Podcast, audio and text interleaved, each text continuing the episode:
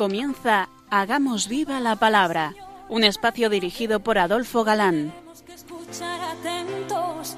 En tu palabra, Jesús, está el mensaje, el del amor, el de andar despiertos. Cuando no tenga sentido la tristeza, o en nuestra historia andemos como ciegos. En tu palabra hallaremos la fuerza que nos levante y llene de sosiego. Ojalá comprendamos tu palabra.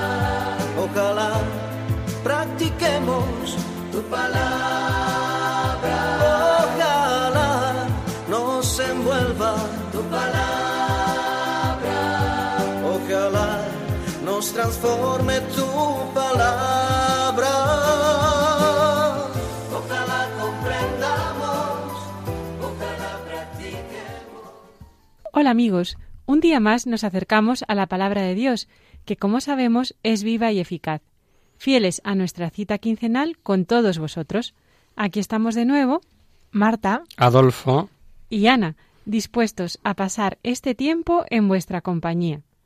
Bienvenidos a nuestro programa Hagamos viva la palabra. Seguimos analizando el Evangelio según San Mateo. Estábamos con las parábolas del capítulo 13 y aquí seguimos.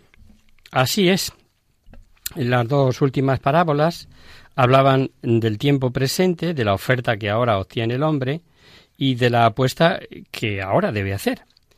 La de la perla de valor incalculable y la del tesoro escondido, y comentábamos que estas parábolas eran de algún modo algo así como la autobiografía de Mateo, de nuestro evangelista, ya que él, una vez descubierto Cristo y teniendo una posición económica extraordinaria, lo deja absolutamente todo por seguir a Jesús.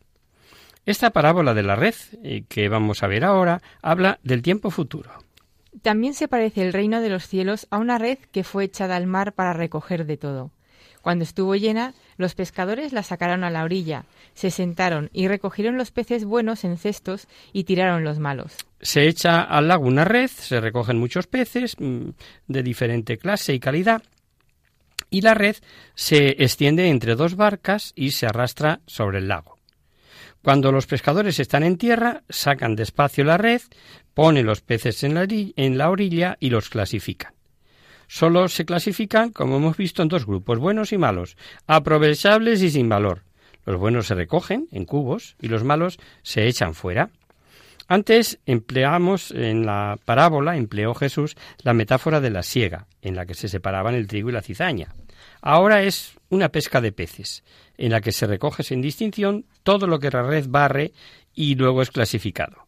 Al fin tiene lugar la verdadera separación, que sólo es de la incumbencia de Dios. Él es el gran pescador que ha echado de la red y nadie escapa de ella. Entonces se hará justicia de acuerdo con el valor de cada uno. La parábola habla de Dios como el Señor del juicio, y no sólo Dios Padre como tal, sino del propio Jesús, que nos dirá Mateo.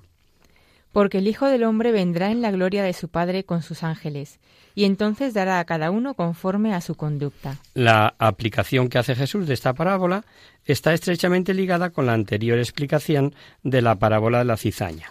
Habla, obviamente, de la parusía. Así sucederá al final de los tiempos. Saldrán los ángeles, separarán a los malos de entre los justos, y los echarán al horno del fuego, y allí será el llanto y rechinar de dientes. La doctrina es la misma. Los hechos que se narran también los mismos, aunque con una forma mucho más breve. Los ángeles saldrán, separarán los malos de entre los justos, que serán echados al horno de fuego, al infierno. Sus palabras hacen desde luego resaltar el juicio, suscitar el temor a, ser reprobado, ¿no? Los cristianos que un día encontramos la perla preciosa o el tesoro en el campo, deberíamos pensar en ello, porque nadie está libre de hacer por fuera unas cosas que nada tienen que ver con su interior. Interiormente se puede ser malo, por decirlo de alguna manera, y lo más corriente es cuando uno se busca a sí mismo y no a Dios. ¿Habéis entendido todo esto? Ellos le responden, sí. Entonces les dijo, Por eso el maestro de la ley que se ha convertido en discípulo del reino de los cielos se parece a un padre de familia que saca de su almacén lo nuevo y lo viejo. Eh, la pregunta tiene su razón de ser. No solo importa oír, sino entender. y, Jesús les pregunta si han entendido el verdadero tema y el sentido de las parábolas. Porque esta comprensión es lo que importa. Solo quien interiormente acepta lo que se acaba de decir puede proceder debidamente guiándose por este conocimiento. Puedo oír la parábola del tesoro en el campo y no sentirse interpelado por ella. A lo sumo, considerarle pues como buena y necesaria para otros, si me esfuerzo por entender esa parábola, entonces noto que se refiere a mí y, que no puedo desviarme de lo que ella reclama. El capítulo de las parábolas debe servir para aprender esta verdad. Son un modelo de la enseñanza para la Iglesia. En el seno del nuevo pueblo de Dios se forma una nueva categoría de maestros de la ley. El maestro de la Iglesia debe estar en la comunidad como padre de familia, y así como un padre de familia cuida de los suyos, da a los que vienen en la casa los que necesitan, y lo da en la medida y en la manera como lo necesitan. Y por eso dice que saca lo nuevo y lo viejo del arca de su tesoro. No solamente lo nuevo, lo atractivo y actual, lo moderno y chocante, sino también lo viejo, lo transmitido y acreditado, que debe unirse con lo nuevo, Jesús no ha suprimido la ley del Antiguo Testamento, ni en su lugar ha colocado una nueva. Ha conservado lo viejo con profundo respeto, pero ha perfeccionado con lo nuevo. Recordad. No penséis que yo he venido a poner fin a la ley de Moisés y a las enseñanzas de los profetas. No he venido a ponerles fin, sino a darles su verdadero sentido. Porque os aseguro que mientras existan el cielo y la tierra, no se le quitará a la ley ni un punto ni una coma, hasta que suceda lo que tenga que suceder. Por eso el que quebrante uno de los mandamientos de la ley, aunque sea el más pequeño, y no enseñe a la gente a obedecerlos, será considerado el más pequeño en el reino de los cielos. Pero el que los obedezca y enseñe a otros a hacer lo mismo, será considerado grande en el reino de los cielos. Así también en el capítulo de las parábolas están juntos lo vivo y lo nuevo, lo viejo y lo nuevo. Lo antiguo es el gran tema del reino de Dios desde que Dios empezó la historia de Israel. Lo nuevo es la última perfección de lo viejo mediante la venida y el mensaje de Jesús. El Señor Dios no quiere la ruptura radical con el tiempo pasado, sino la unidad del tiempo pasado, del presente y del futuro. Y así debe enseñarse en la Iglesia. Así se debe proceder en ella. Lo viejo siempre es actual en la tradición a través de las generaciones, pero enseñado ese sí con el lenguaje propio de cada época. Tras las parábolas y un poco en paralelo con San Marcos, vamos a conocer de la mano de Mateo la revelación progresiva acerca del Mesías y lo primero que encontramos es la incredulidad en su pueblo de Nazaret. Cuando Jesús terminó todas estas parábolas, se fue de allí y llegando a su patria les enseñaba en la sinagoga, de modo que quedaban sorprendidos y decían ¿Pero de dónde le vienen a este esa sabiduría y esos prodigios? ¿No es este el hijo del carpintero? ¿Y no se llama su madre María y sus hermanos Santiago y José y Simón y Judas? ¿Y no viven entre nosotros todas sus hermanas? ¿De dónde pues le viene a este todo eso? Jesús va a Nazaret, a la que se llama su patria, y allí se había establecido y domiciliado con José, con María, eh, después de venir de Egipto. Y Jesús también propone allí su mensaje durante la normal asamblea del sábado en la sinagoga. Pero la gente queda sorprendida. Aquí la sorpresa no es por la ignorancia propia, ni por el nivel de exigencia del compromiso para con Dios. Que va, que va. Aquí la sorpresa va de irritación, de protesta y de verse heridos en su propia estimación. Hay dos posibilidades, las dos respuestas, en cierto modo, instintivas, eh, que pueden darse a la proclamación de este mensaje. Los unos están conmovidos hasta el fondo de su alma y perciben el llamamiento real a cambiar de vida, y los otros se sienten amenazados, se colocan a la defensiva por su orgullo ofendido, y sus paisanos se preguntan ¿Pero de dónde le viene a este esto? ¿Cómo sabe este chico tantas cosas? esta sabiduría, estos prodigios. Reconocen la sabiduría, pero no admite que venga de Jesús, pero si es uno de los nuestros. Y dan detalles de quién es como justificación de ser un don nadie. Y las acciones y palabras de Jesús les producen la sensación de desafío y no de señal de gracia. La razón de su altiva pregunta es el hecho de que le conocen. Por lo menos saben de dónde procede. no puede haber traído nada extraordinario, ya que su familia eh, pertenece a la clase pobre del lugar. Su madre, sus hermanos y hermanas son muy conocidos allí y allí viven. ¿Qué puede hacer por propia iniciativa este hijo del carpintero, que procede de condiciones normales de una casa sencilla, de una profesión honorable? Además dan algunos nombres de hermanos y también mencionan a sus hermanas, todos los cuales viven entre ellos, todavía están entre ellos. Acerca de la cuestión de las personas a quienes se llama hermanos de Jesús, creo que a estas alturas nuestros oyentes ya no tienen ninguna duda, que se trata simplemente de parientes. Lo hemos explicado en más de una ocasión, sobre todo cuando hablamos de la Virgen. Y es que el hebreo no tiene otra palabra que hermano para designar cualquier parentesco. No obstante, y como siempre decimos, que nadie se quede con la duda. Nos escribís al programa y os aclaramos lo que haga falta. El problema fundamental es este. ¿De dónde le viene a este todo esto?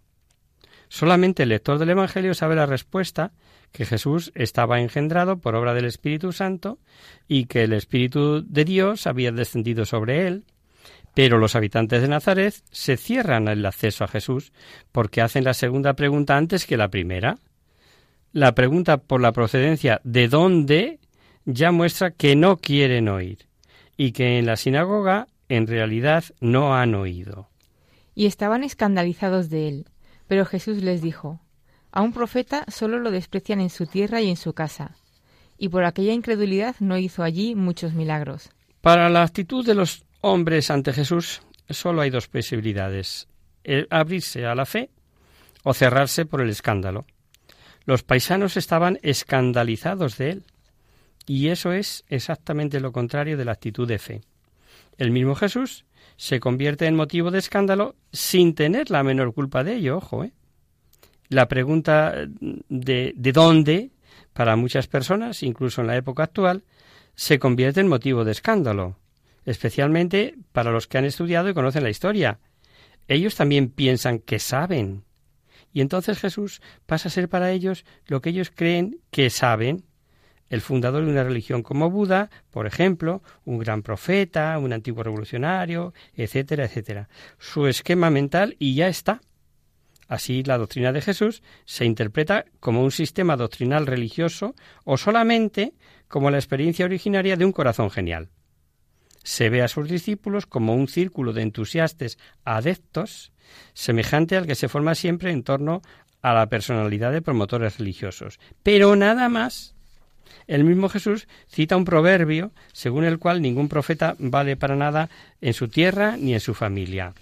Y es que esto parece ser mm, como una ley eh, que se inicie el escándalo donde menos cabría esperar, ¿no? en el propio ambiente es donde será más difícil recusar al hombre, porque difícilmente se distingue entre lo que viene de abajo, de la tradición, de la familia, del pueblo, y lo que se dice desde arriba y penetra en el mundo. Y esta disposición a priorista ya es incredulidad por la raíz de donde viene. La incredulidad obviamente hace que sea imposible que Jesús pueda allí, hacer ningún milagro, porque el milagro va unido a la sencillez y la confianza del hombre, y sólo se da por añadidura todo lo demás, a quien ha dado el primer paso y ha cumplido la condición fundamental de escuchar con buen ánimo lo que se le dice, ¿no? Y con escasa conexión, pero sabiendo cómo está estructurado el Evangelio que estamos estudiando, se menciona ahora una observación del príncipe reinante, Herodes Antipas. En aquel tiempo llegó a oídos del tetrarca Herodes la fama de Jesús, y dijo a sus cortesanos, Este es Juan el Bautista, ha resucitado de entre los muertos, y de aquí que por él se realizan esos milagros. Ha oído hablar del movimiento que había surgido en torno a Jesús y le da una particular explicación. Debe haber resucitado Juan el Bautista, debe haber reanudado sus actividades en Jesús.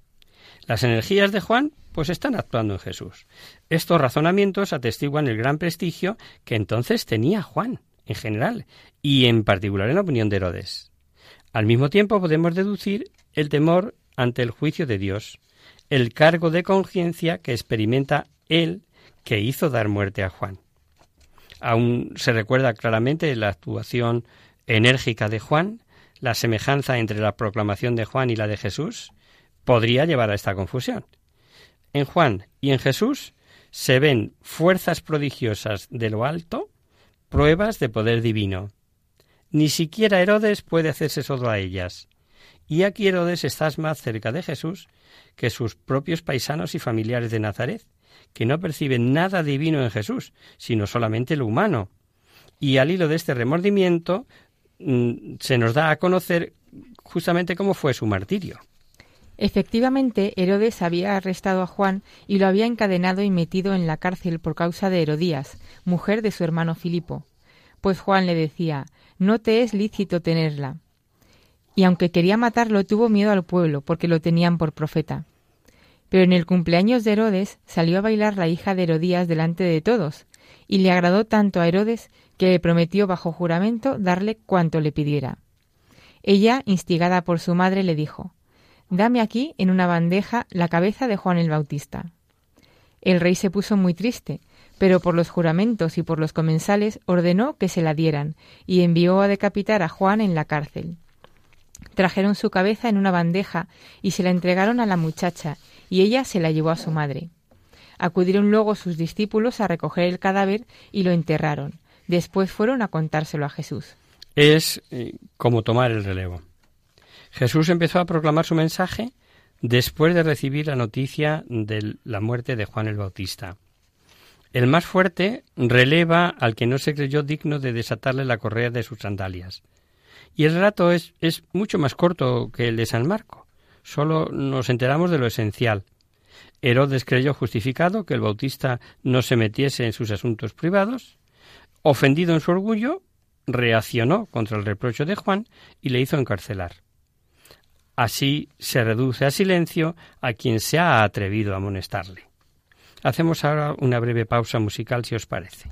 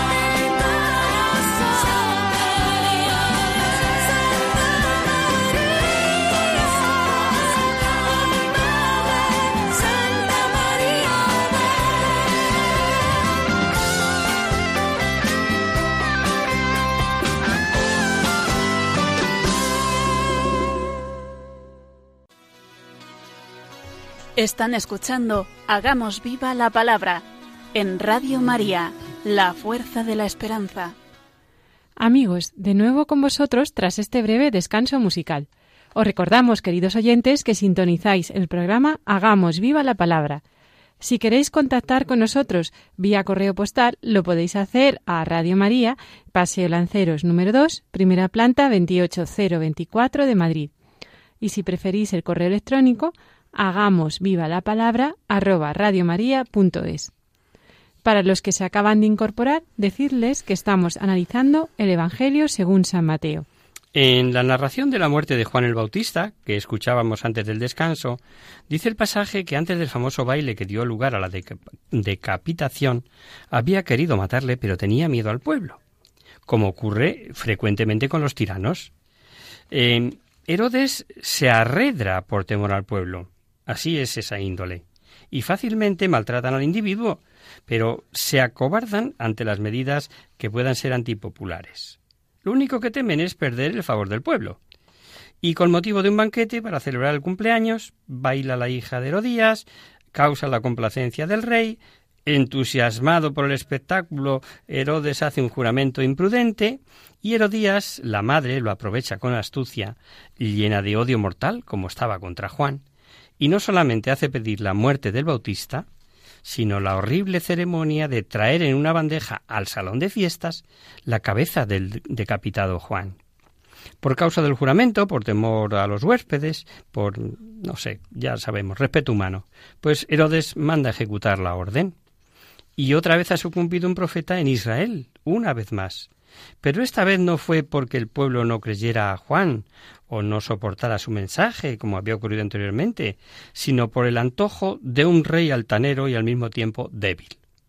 Los miembros de la familia de Herodes siguen pareciéndose. Herodes el padre había atentado contra la vida de Jesús, había matado a los niños de Belén, este asesina al Bautista.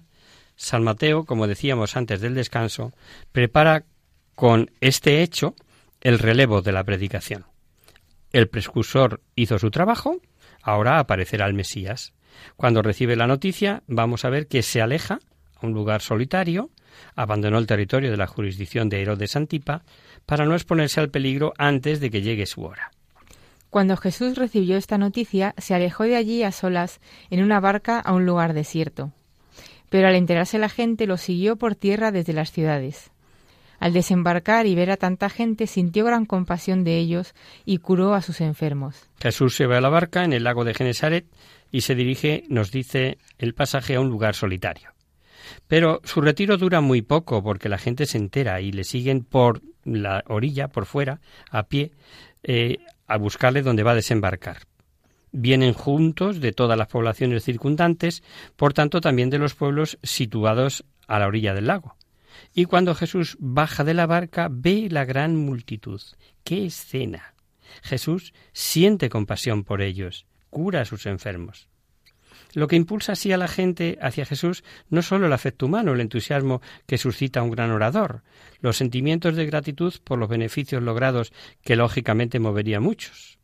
Mucha de esta gente percibe ese algo más que sus, sus paisanos no supieron ver el anhelo oculto del bien y de la rectitud, de la verdadera vida. Y Jesús no puede responder de otra manera, lo hace como lo hizo Dios a través de los siglos, con su misericordia. Dios siempre se compadece del hombre. El estado del hombre afecta a su corazón, su inteligencia le conmueve y les dará hasta de comer. Llegada la tarde se le acercaron los discípulos y le dijeron Esto es un despoblado y la hora ya avanzó.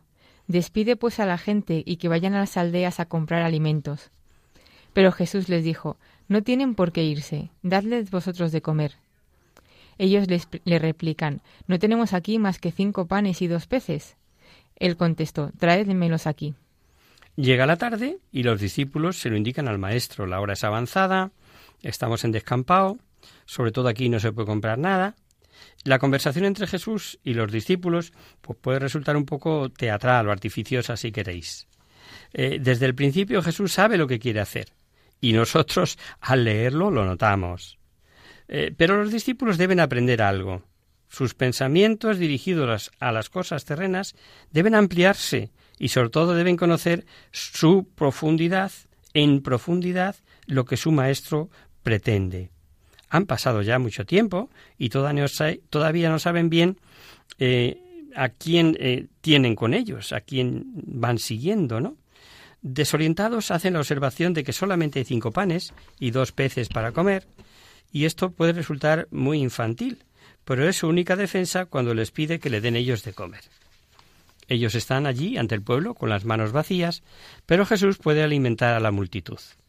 Tal vez en nuestros días, con esa misma falta de recursos, pero sobre todo de fe, están muchos maestros y pastores delante de la gente, con las manos vacías. Pues solamente pueden entregar el pan que Jesús ofrece, y cuando se confía ciegamente en él, es cuando ocurren las cosas, esos hechos extraordinarios que asombran. Y mandando a la gente sentarse sobre la hierba, tomó los cinco panes y los dos peces. Levantó los ojos al cielo, dijo la bendición, partió los panes y se los dio a sus discípulos, y los discípulos al pueblo.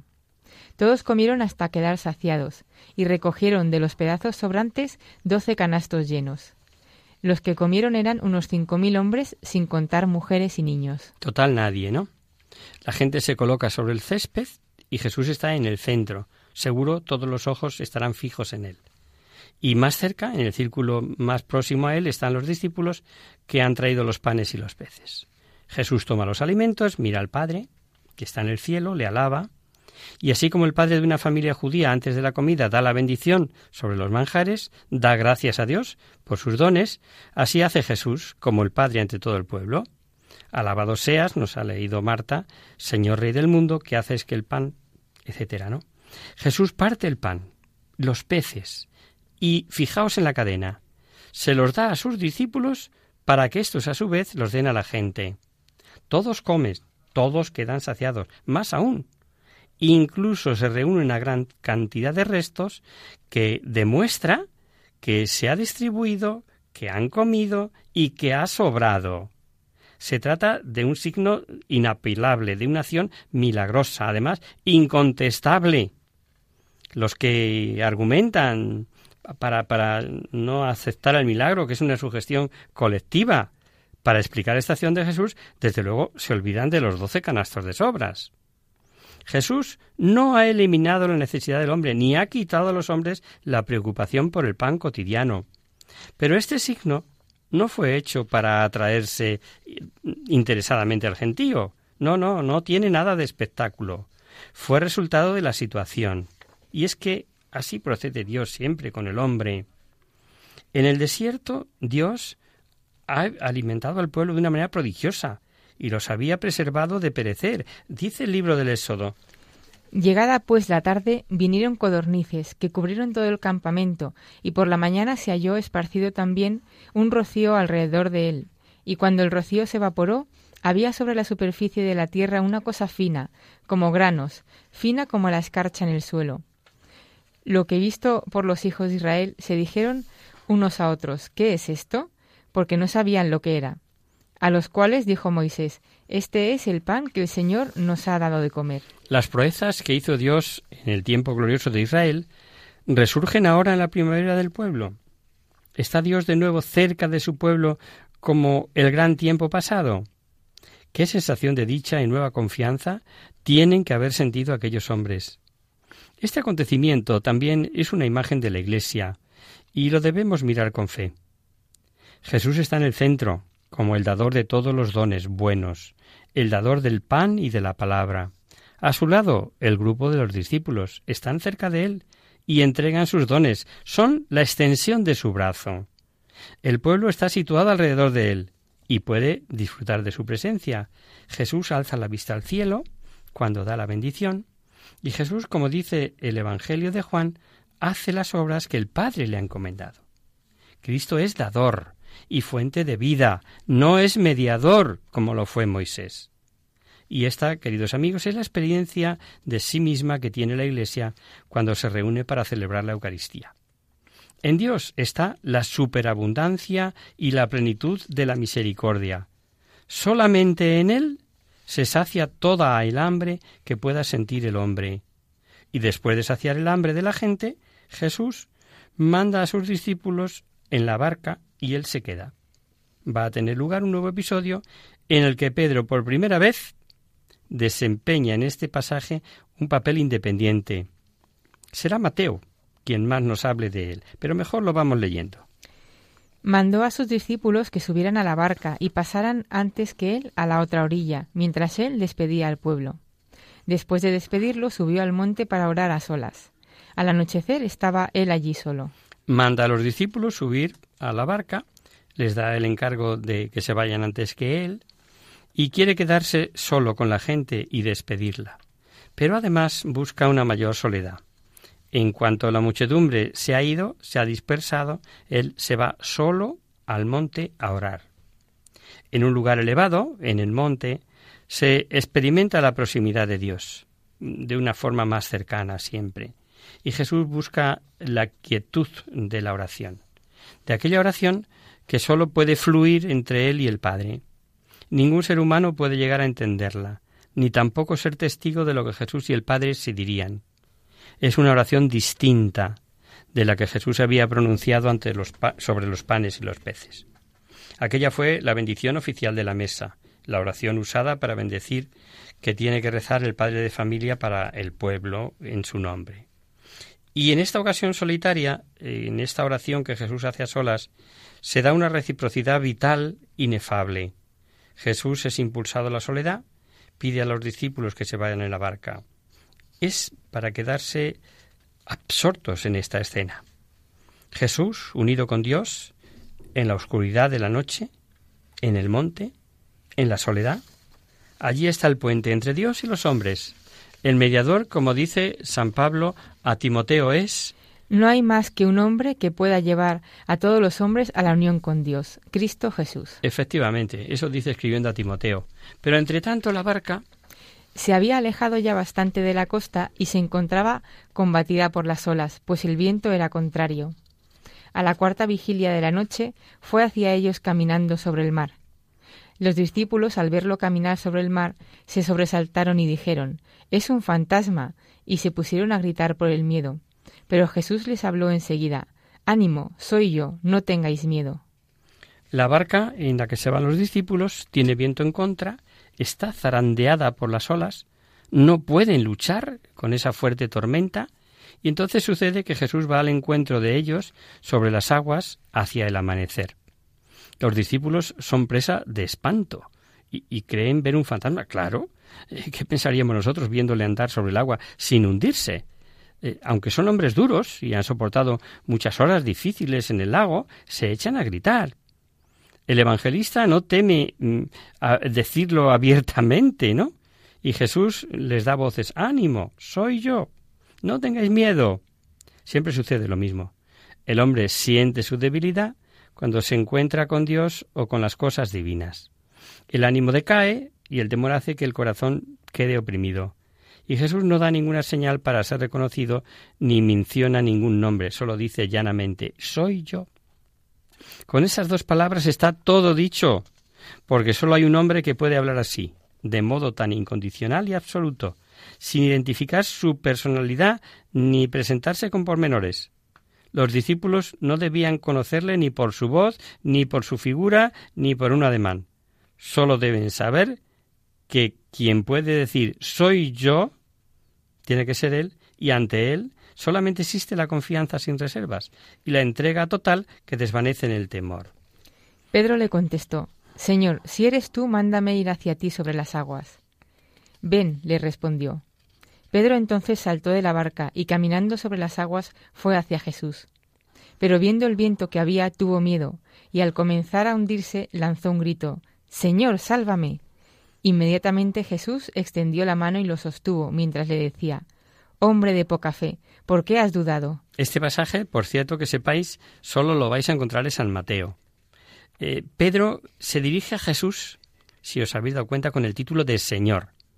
Pedro ha entendido, si eres tú, mándame ir hacia ti sobre las aguas.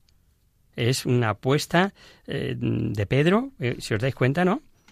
Si es Jesús, no sólo carece de peligro el abismo del mar, sino que también se despierta en él el ansia de ir a Jesús. Pedro se deja llevar por este anhelo. Y el Señor le contesta simplemente ven. La audaz eh, confianza perdura y Pedro salta de la barca, andando con una seguridad sobre el agua y va hasta Jesús. Entonces Pedro, de repente, le despierta, por así decirlo, un fuerte viento en la cara y se estremece. Su corazón de nuevo se, se atemoriza y al instante empieza a hundirse e invoca por segunda vez a Jesús. Señor, sálvame. Jesús le alza y le pregunta en son de reproche, hombre de poca fe, ¿por qué has dudado? Digno de meditar. Deberes para esta quincena. Y lo mejor para ello es meternos en la piel del intrépido Pedro. Y como el tiempo se nos ha ido, os lo propongo para hacer como deberes en casa.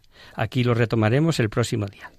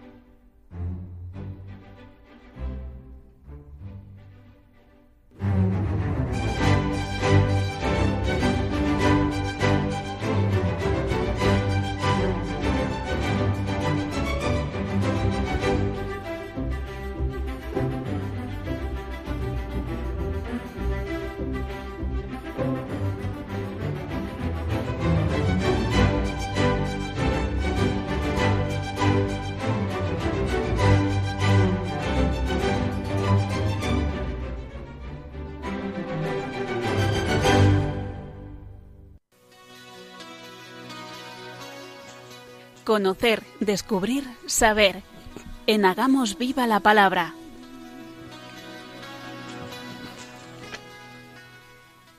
Damos paso ahora a nuestro espacio de conocer, descubrir, saber, dedicado, como sabéis, a responder a vuestras consultas o dudas sobre cualquier tema histórico o actual que afecte a nuestra vida cristiana. En las últimas semanas hemos recibido dos consultas sobre la Eucaristía. Por tratarse del mismo tema, hemos creído conveniente responderlas en un mismo conocer, descubrir, saber.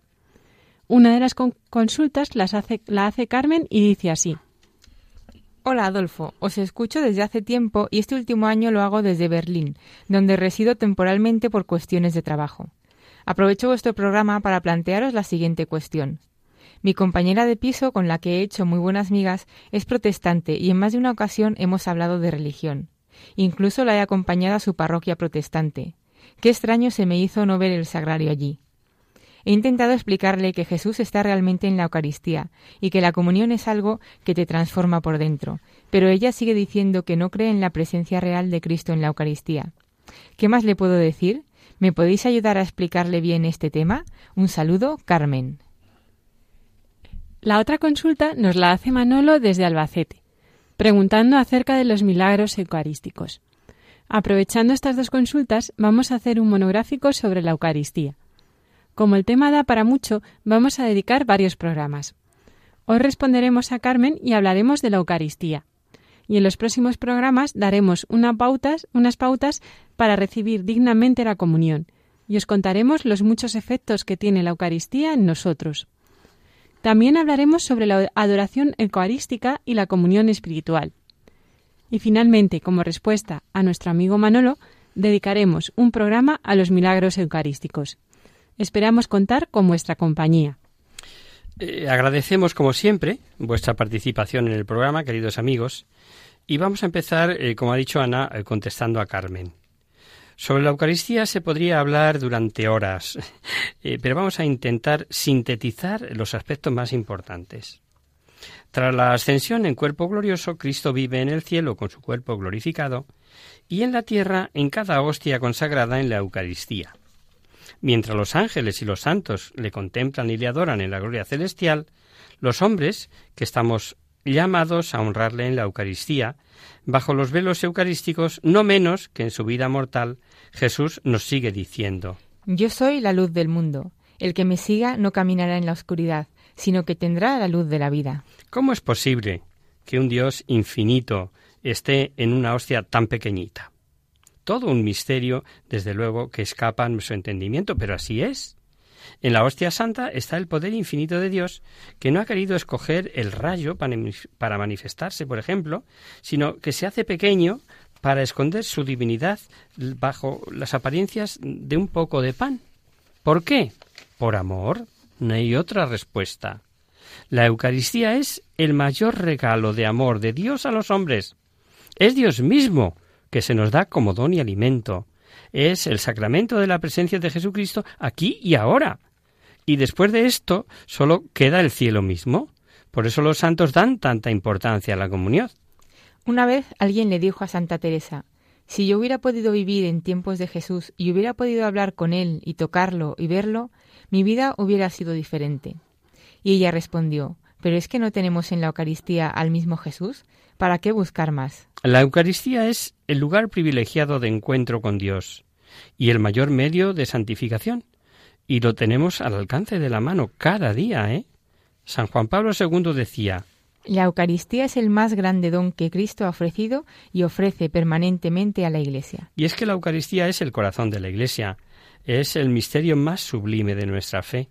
Es la presencia del mismo Cristo vivo y resucitado en medio de nosotros y con nosotros. El catecismo lo explica así. La Eucaristía es la fuente y cima de toda la vida cristiana. La Sagrada Eucaristía contiene todo el bien espiritual de la Iglesia, es decir, Cristo mismo. Con razón decía Santa Teresa de Jesús. Sin la Santa Misa, ¿qué sería de nosotros?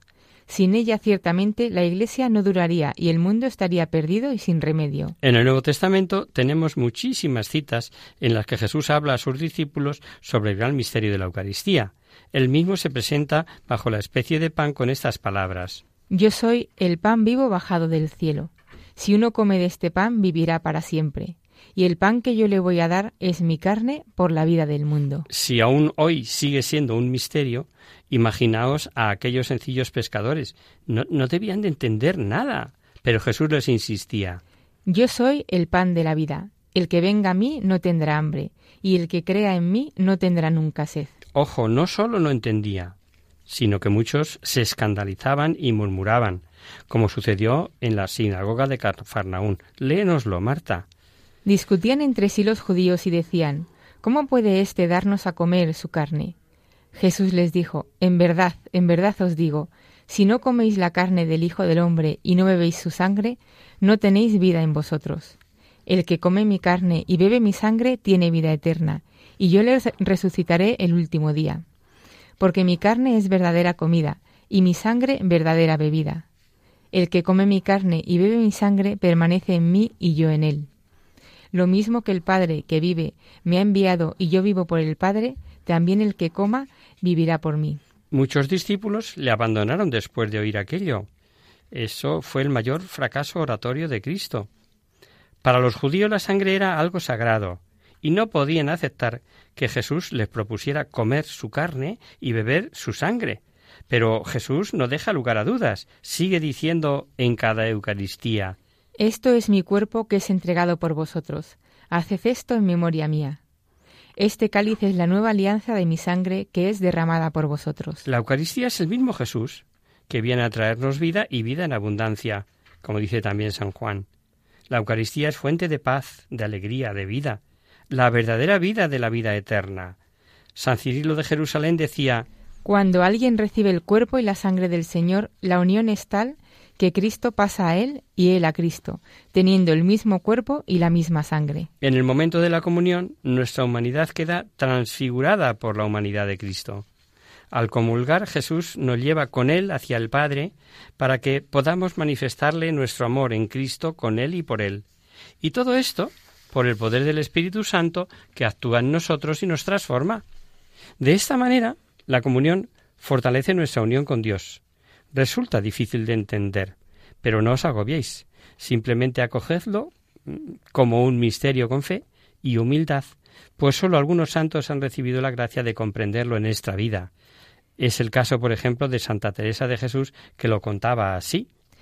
Una vez, acabando de comulgar, se me dio a entender cómo este sacratísimo cuerpo de Cristo lo recibe su Padre dentro de nuestra alma, y cuán agradable le es esta ofrenda a su Hijo, porque su humanidad no está con nosotros en el alma, sino la divinidad, y así le es tan acepto y agradable y nos hace tan grandes mercedes en la comunión. Eucaristía, eh, lo sabéis, significa acción de gracias. En la celebración de la Eucaristía rememoramos la muerte y resurrección de Jesús y damos gracias a Dios por este don. Y rememorar significa hacer vivo y real en el presente un acontecimiento del pasado. La celebración eucarística es memorial del sacrificio de la cruz, expresado de modo sacramental, es decir, sin derramamiento de sangre. Y sacrificio significa hacer sagrada una cosa.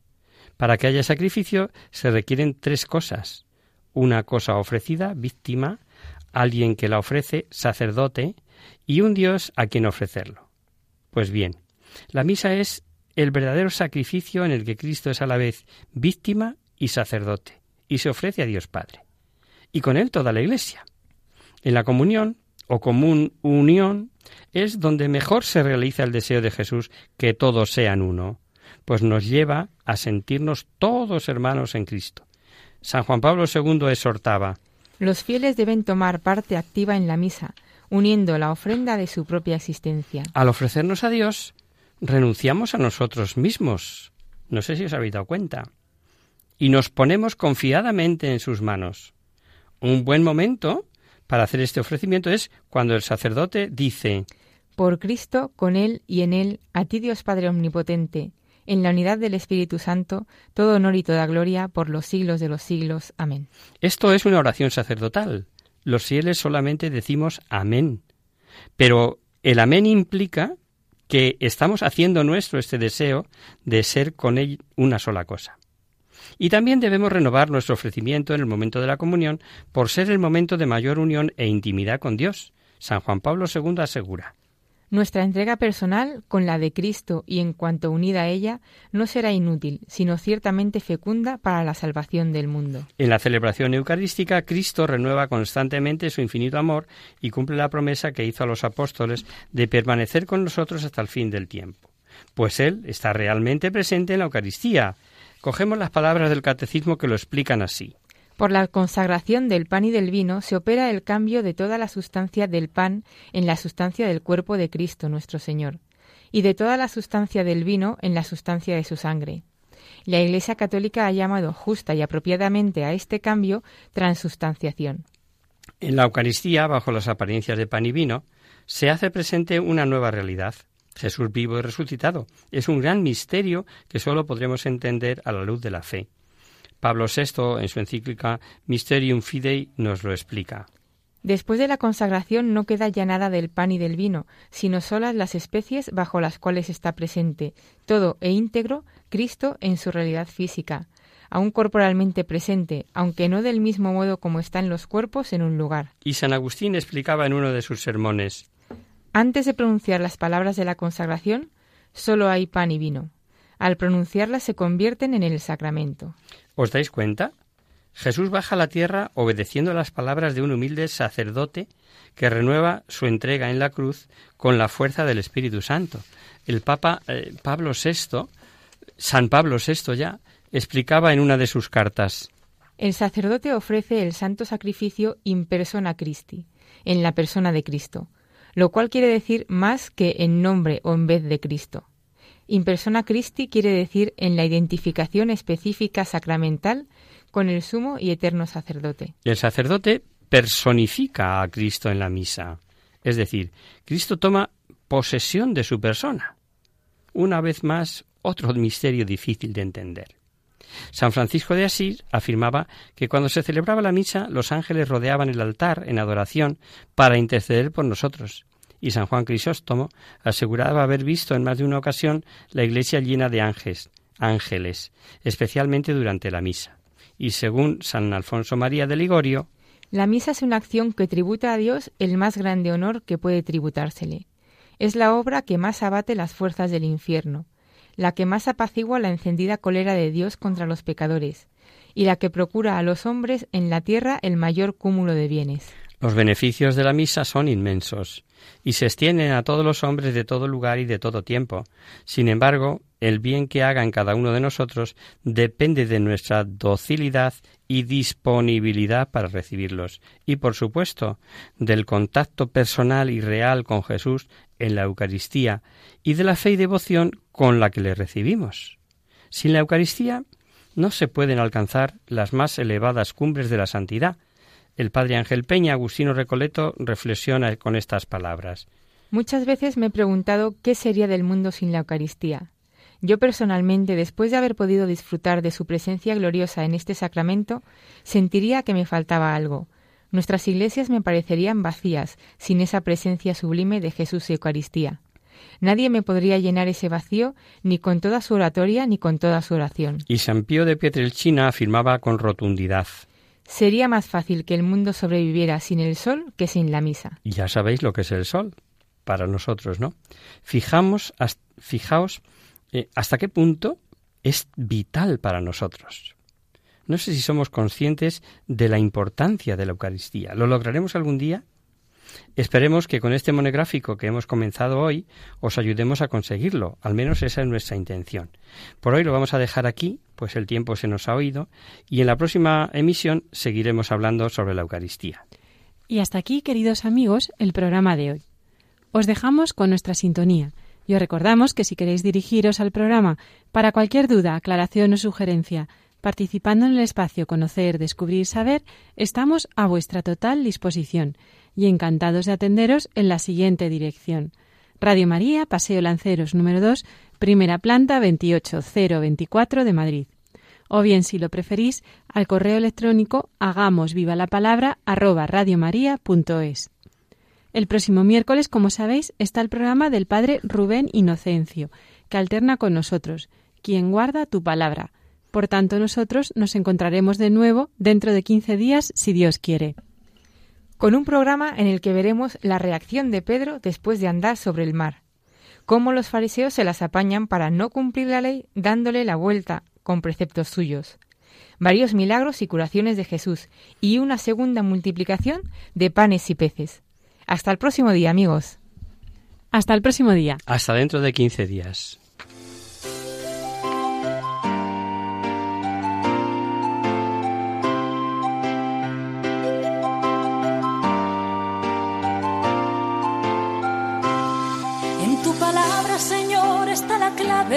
Solo tenemos que escuchar atentos. En tu palabra, Jesús, está el mensaje, el del amor, el de andar despierto. Así concluye Hagamos viva la palabra con Adolfo Galán. Andemos como ciegos, en tu palabra y haremos la fuerza que nos levante y llene de sosiego. Ojalá comprendamos